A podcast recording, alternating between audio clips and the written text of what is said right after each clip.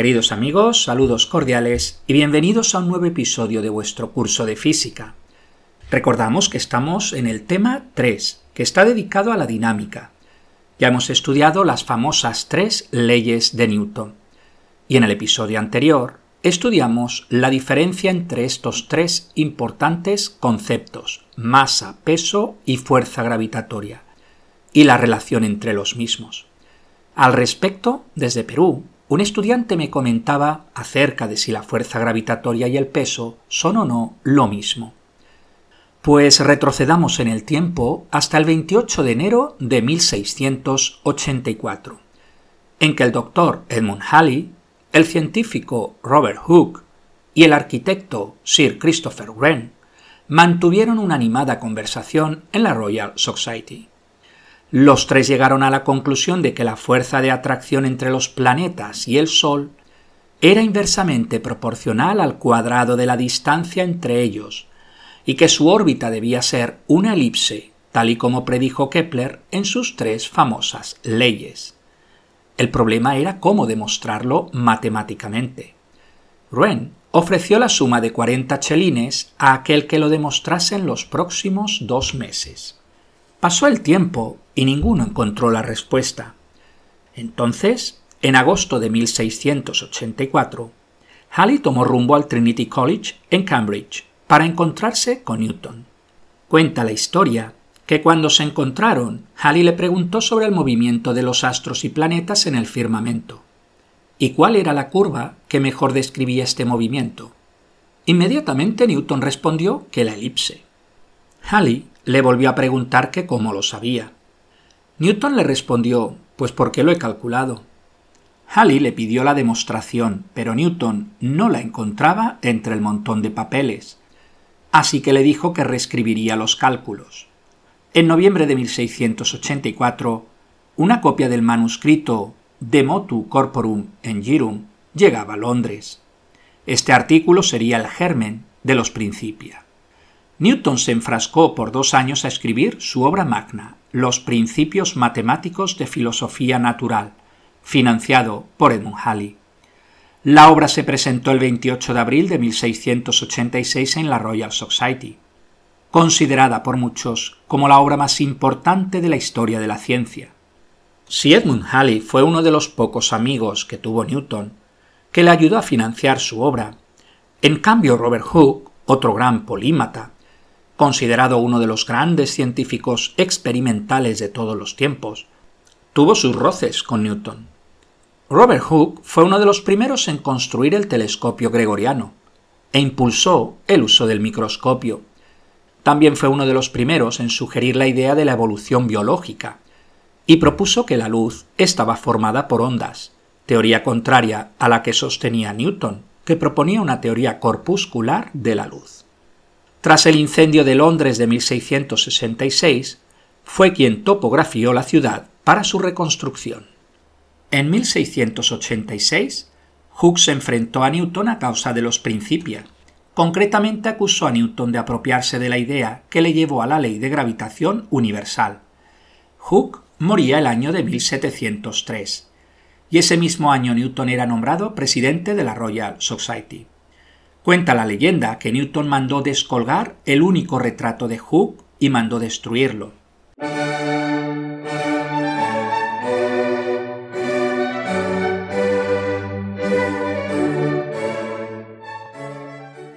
Pero volvamos ahora a los principios de Newton. En dicha obra aparece la ley de gravitación universal, la famosa ley F es igual a G m1 m2 dividido r cuadrado. Esta ley afirma que dos masas cualesquiera se atraen proporcionalmente al producto de sus masas e inversamente proporcional al cuadrado de la distancia. La constante g vale 6,67 por 10 a la menos 11 newton metro cuadrado dividido kilogramo cuadrado. Ahora bien, podemos utilizar dicha ley para estudiar la atracción de nuestro propio planeta, u otro cualquiera, sobre un objeto situado en su superficie. En este caso, la masa m1 es la masa del planeta Tierra y r es el radio del planeta, asumiendo que la otra masa está en la superficie del planeta Tierra. Tenemos así la relación F igual G mayúscula por M mayúscula por M minúscula dividido R mayúscula al cuadrado. Siendo M mayúscula el valor de la masa del planeta Tierra y R mayúscula el radio medio del planeta Tierra. Definimos la intensidad del campo gravitatorio G minúscula como la fuerza gravitatoria por unidad de masa que experimentaría un pequeño objeto situado en dicho punto. Es decir, G minúscula es igual a fuerza dividido masa, y esto es igual a G mayúscula por M mayúscula dividido R mayúscula al cuadrado. Con esta definición tenemos F es igual a M minúscula por G, y la fuerza gravitatoria con que una masa m minúscula es atraída por el planeta Tierra la denominamos peso P igual a mg. Decir finalmente que el valor de g en la superficie de la Tierra vale 9,81 newton por kilogramo. La fórmula peso igual a masa por intensidad de campo gravitatorio es válida no sólo para un objeto en la superficie del planeta Tierra, sino a cualquier distancia, pudiendo estar por encima de la superficie o por debajo de la superficie. ¿Cuál será la diferencia? Pues que en ese caso G ya no vale 9,81 newtons por kilogramo. El episodio de hoy lo dedicamos al movimiento en los fluidos.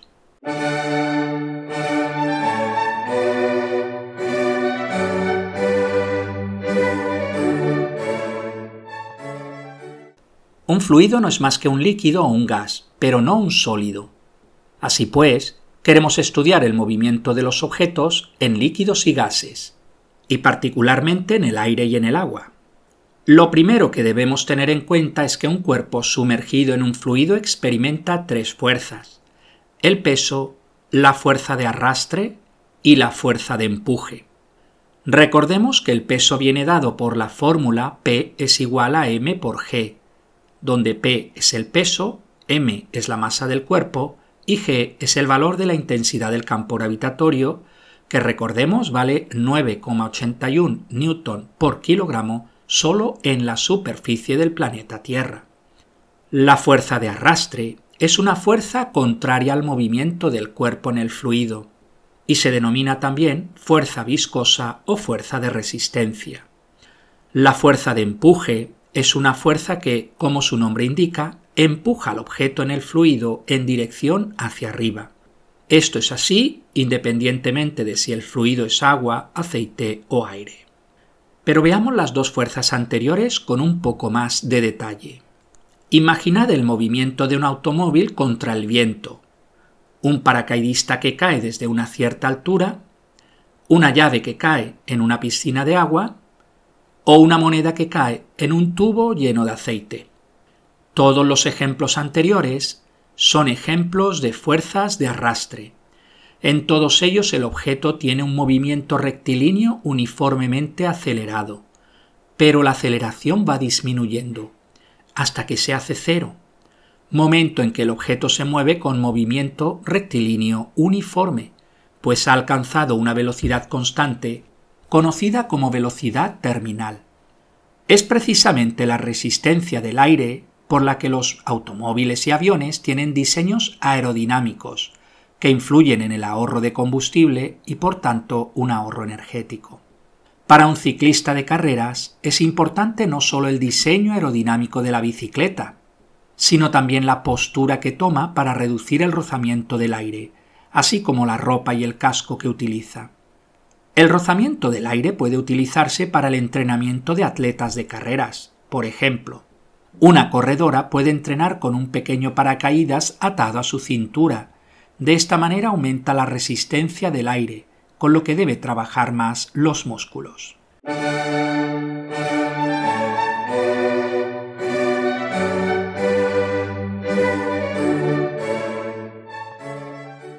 Existe una fórmula que expresa la fuerza de arrastre que realiza el fluido. F es igual a menos un medio de ρ por v cuadrado por A mayúscula y por C mayúscula. Veamos cada uno de los símbolos. F es la fuerza de arrastre del fluido. La letra griega ρ representa la densidad del fluido. V es la velocidad del objeto en movimiento.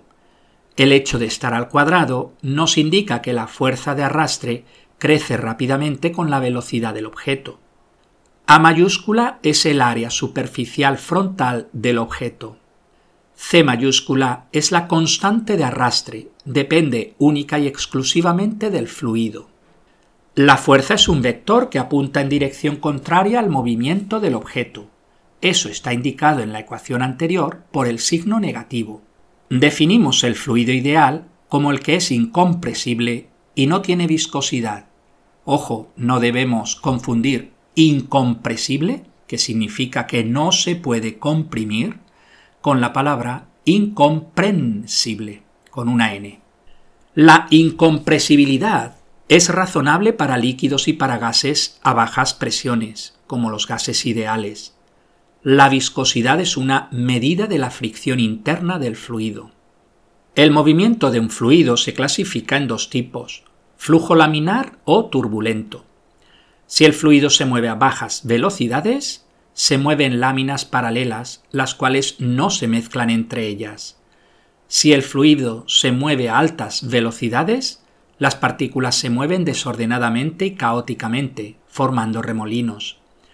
Se define el número de Reynolds como R mayúscula igual V por ρ por D mayúscula dividido eta, la letra griega donde v es la velocidad del fluido, ρ es la densidad del fluido, d mayúscula es la dimensión lineal característica, longitud recorrida del fluido, diámetro hidráulico, etc.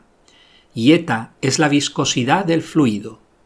El número de Reynolds es un número adimensional. Si es menor a 2000 se considera flujo laminar, entre 2000 y 4000 de transición y mayor a 4000 turbulento.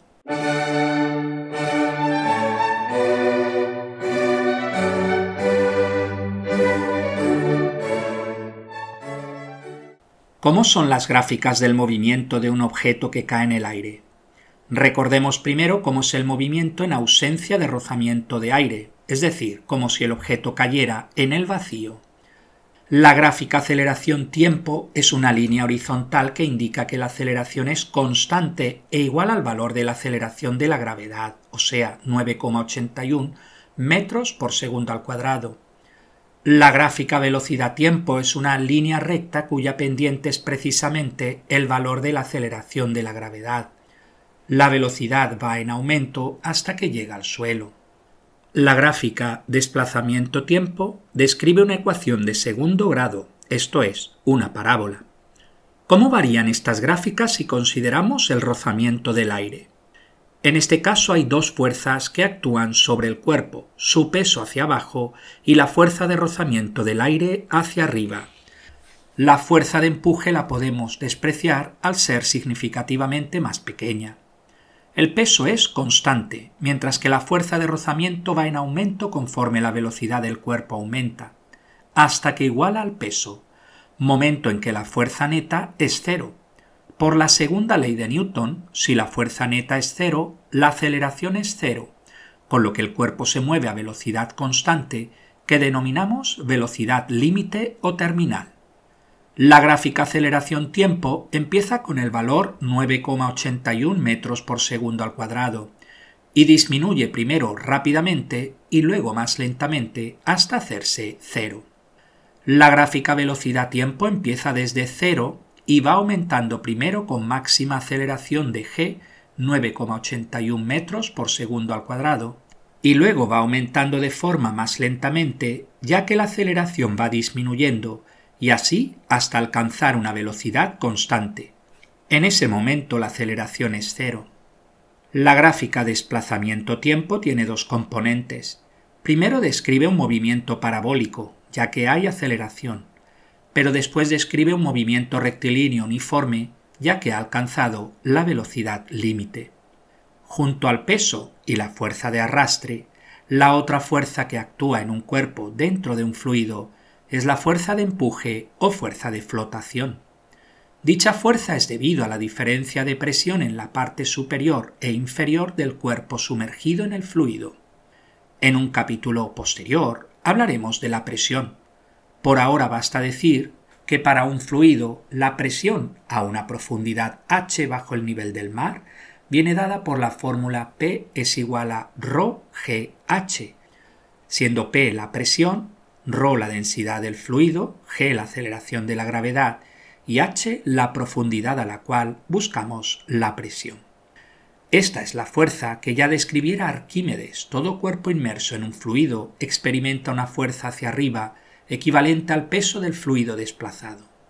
Ejemplos típicos de fuerzas de empuje o flotación son el empuje del agua sobre un barco flotando en el agua o el empuje del aire sobre un globo.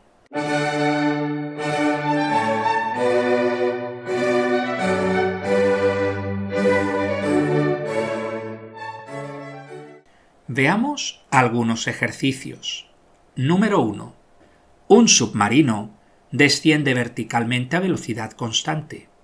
Las tres fuerzas que actúan sobre el submarino son el peso, la fuerza de arrastre y la fuerza de empuje. ¿Qué relación entre las magnitudes de dichas fuerzas es correcta? A.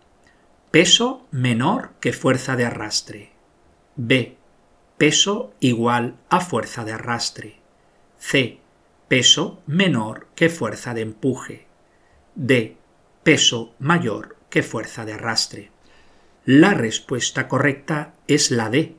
El peso es mayor que la fuerza de arrastre.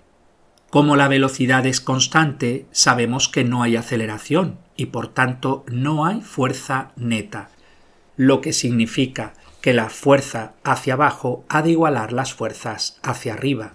De ahí que tengamos la relación peso es igual a fuerza de arrastre más fuerza de empuje, de donde está claro que el peso es mayor que la fuerza de arrastre. Número 2. Un objeto estacionario flota en el agua. ¿Qué afirmación es correcta? A. La fuerza gravitatoria es igual a la fuerza de arrastre. B. La fuerza gravitatoria es mayor que la fuerza de empuje. C. La fuerza de empuje es cero. D. La fuerza de arrastre es cero. La respuesta correcta es la D. La fuerza de arrastre es cero. Recordemos que la fuerza de arrastre es proporcional a la velocidad al cuadrado, y en este caso tenemos un objeto estacionario, es decir, que no se mueve.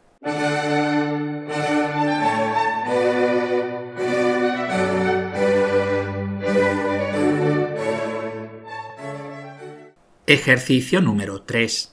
Nombrar las siguientes fuerzas. A. La fuerza hacia arriba del agua sobre un cuerpo sumergido. Esta es la fuerza de empuje o flotación. B. La fuerza que desgasta dos superficies cuando se mueven una sobre la otra. Esta es la fuerza de rozamiento. C. La fuerza que tiró la manzana del árbol de Isaac Newton. Esta es la fuerza de gravedad. D. La fuerza que te para de caer hacia abajo en el suelo. Esta es la fuerza normal. E. La fuerza en una cuerda colgada sobre el techo que sostiene un objeto. Esta es la fuerza elástica. F. La fuerza que hace difícil correr en aguas poco profundas. Esta es la fuerza de arrastre. Ejercicio número 4. Un coche se mueve a velocidad límite en una superficie plana. Indica las fuerzas que actúan sobre el coche. A. La fuerza de empuje que ejerce el motor del coche hacia adelante. Y B. Las fuerzas de rozamiento, de las cuales las más importantes son las fuerzas de fricción entre las ruedas y el suelo y la fuerza de rozamiento del aire. Por la tercera ley de Newton, la fuerza hacia adelante equivale a la suma de todas las fuerzas de rozamiento. De esa forma, la fuerza neta es nula y no hay aceleración, con lo que el objeto se mueve a velocidad constante. Ejercicio número 5. Se lanza una pelota de ping-pong al aire. Indicar las fuerzas que actúan sobre la pelota en los dos movimientos de subida y bajada, así como sus direcciones. Tres son las fuerzas que actúan. A. El peso de la pelota, siempre hacia abajo, independientemente de que la pelota suba o baje.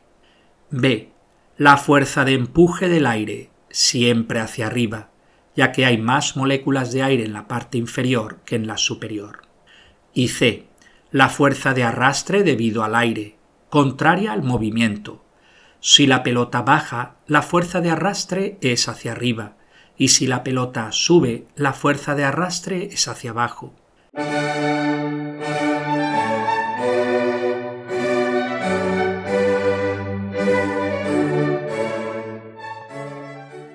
Ejercicio número 6. Se introduce una canica en un cilindro largo lleno de aceite. La canica acelera al principio hasta que alcanza su velocidad límite. Apartado A. Considerando las fuerzas implicadas, explica por qué la canica alcanza una velocidad límite. Las dos fuerzas principales que actúan son el peso hacia abajo, que es constante, y la fuerza de arrastre o rozamiento del aceite, que es hacia arriba. La fuerza de rozamiento es proporcional a la velocidad al cuadrado, con lo que a mayor velocidad mayor es dicha fuerza. Llega un momento en que la fuerza de rozamiento y el peso son iguales, momento en que la fuerza neta es cero. Por la segunda ley de Newton, si la fuerza neta es cero, el cuerpo experimenta aceleración nula, con lo que se mueve a velocidad constante, que es la velocidad límite. Apartado B. ¿De qué manera se podría demostrar que la canica ha alcanzado una velocidad terminal? Con ayuda de un cilindro graduado y de un cronómetro. Se puede medir el tiempo que tarda en bajar 5 centímetros y ver que dicho tiempo es constante siempre. Puesto que es difícil determinar el momento exacto en que la parte inferior de la canica llega a la marca del cilindro, se puede grabar todo el movimiento y luego reproducirlo a cámara lenta para medir el tiempo con más exactitud. Ejercicio número 7 y último. Un coche de masa 1200 kilos acelera de 0 a 8 metros por segundo en un tiempo de 2 segundos. Apartado A. Calcular la fuerza de empuje del motor del coche mientras está acelerando. Asumir que a velocidades bajas todas las fuerzas de rozamiento son despreciables.